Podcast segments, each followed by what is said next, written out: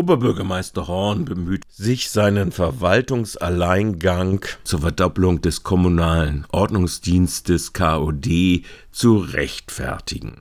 In einer Pressekonferenz am Montag, den 13. November 2023, zeitgleich mit der lang geplanten sechsten Sitzung des Umwelt- und Klimaausschusses, lud der Oberbürgermeister flankiert von Bürgermeister Breiter und dem kommissarischen Amtschef im Amt für öffentliche Ordnung Martin Schulz die Ortsmedien zur Pressekonferenz. Monate nach dem Urteil des VGH Mannheim war im August, zur Nachtruhe am Augustinerplatz und Martin Horns Vorpreschen in beinahe bonapartistisch zu nennender Manier, nämlich die Verdopplung des KOD, bemühte sich der OB um Neudeutsch wohl äh, so zu nennen, Rekontextualisierung seines Alleinganges. Natürlich erhielt er an seinem Vorschlag fest, den Ordnungsdienst mit auch repressiven Befugnissen im Außendienst mit elf neuen Stellen zu verdoppeln. Auch die Version, dass dies zwingend aus dem VGH Mannheim Bescheidungsurteil folgt, war seine Position.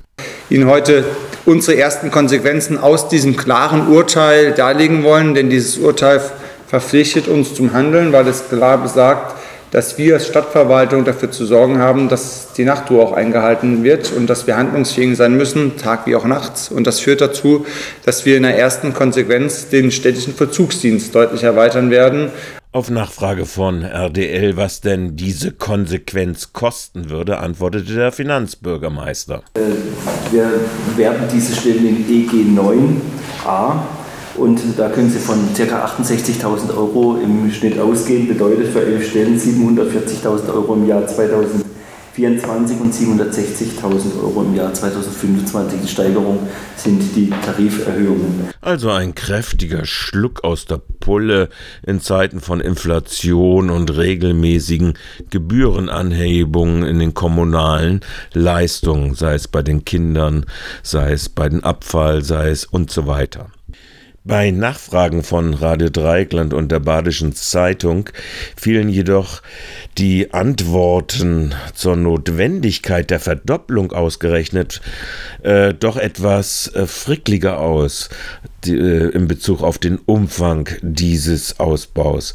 Hatte doch nämlich zunächst im einleitenden Vortrag der kommissarische Verwalter des Amt für öffentliche Ordnung Martin Schulz zur Durchsetzung der städtischen Polizeiverordnung zur Nachtruhe das eingeräumte Ermessen in der Bescheidung des VGHs Mannheim in Sachen Lärm doch recht unzweideutig auf das städtische Ermessen zur Zielerreichung bei der eigenen Polizeiverordnung eingeräumt.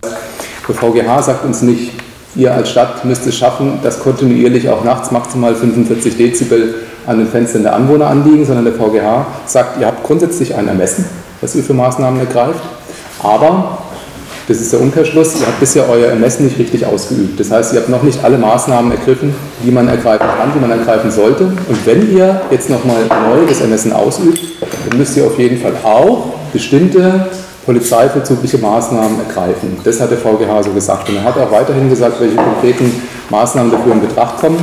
Das sind zum Beispiel solche Sachen wie Erlass einer Polizeiverordnung. Er hat namentlich auch die Möglichkeit eines Glasflaschenverbots genannt, womit wir, was es ja auch schon mal gab, ähm, er hat genannt äh, Musikboxenverbot oder Instrumentenverbot, beziehungsweise wenn man das feststellt, dass man die auch tatsächlich beschlagnahmt. Er hat auch konkret genannt, Platzverweise zu erteilen.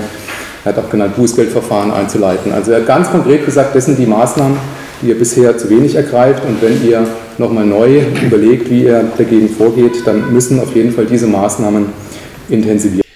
Gerade aber die vor der Sommerpause erfolgte Ausdehnung äh, der sogenannten Lärm-Hotspots in Freiburg durch die sogenannte Parkanlagensatzung erfordert jetzt aber den größeren Personalbedarf. Noch einmal Martin Schulz.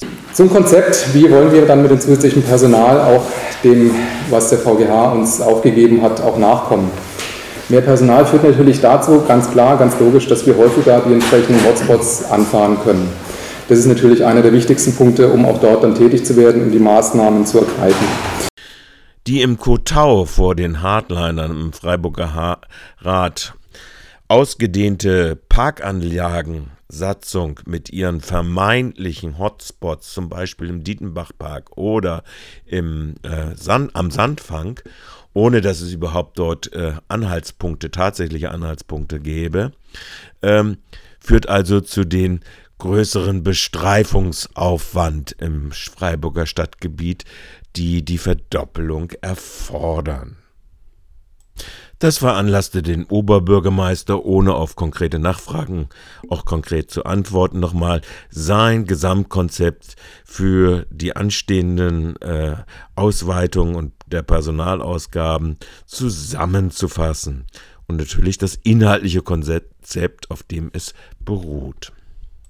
In der jetzt getätigten bzw. anstehenden Aufstockung des städtischen Verzugsdienstes gehen wir diesen Weg weil wir es einfach auch, weil wir ihn gehen müssen und weil jetzt die Zeit zu handeln auch gekommen ist.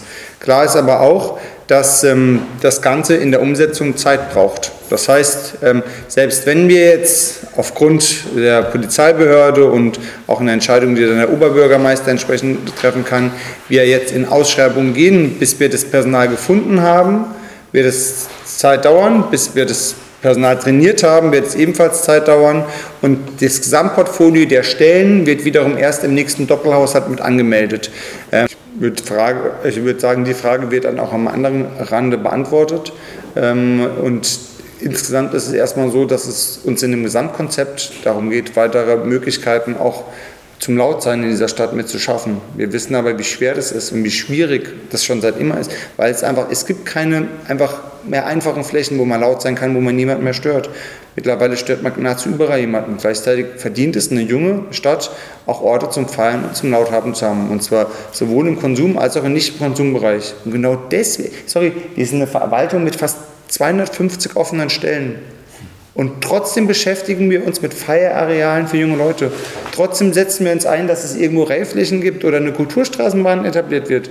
Also genau das, weil wir das ja beides sehen. Wir sehen sozusagen den Bedarf für die Einhaltung der Nachtruhe, aber trotzdem wollen wir natürlich auch Räume sozusagen des, des, des Zusammenkommens darlegen. Und das ist sozusagen eine Kraftanstrengung und dass es da kein leichtes, richtiges und einfaches gibt, ist, glaube ich, klar.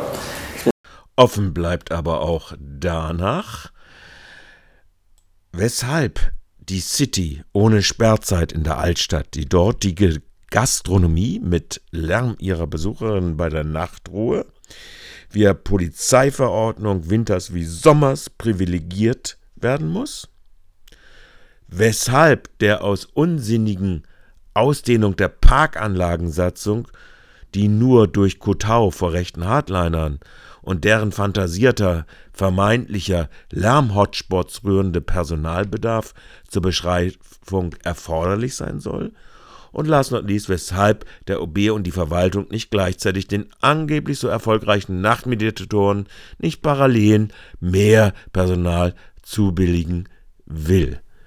Dazu ein kleiner Hinweis vom Finanzbürgermeister. Herr Ginster, ich hätte gerne eine zweite Saison noch mit den Nachtmediatoren. Das war jetzt so, die sind jetzt beide jetzt ganz neu, das war jetzt alles ganz frisch, alle waren da ganz gespannt. Warten wir mal ab, ob, ob wir in einer zweiten Saison auch noch so, so überzeugt sind davon. Und dann werden wir natürlich den Bewerber genau. vorschlagen. Lasst uns eher in diesen Weg gehen. Oder add-on.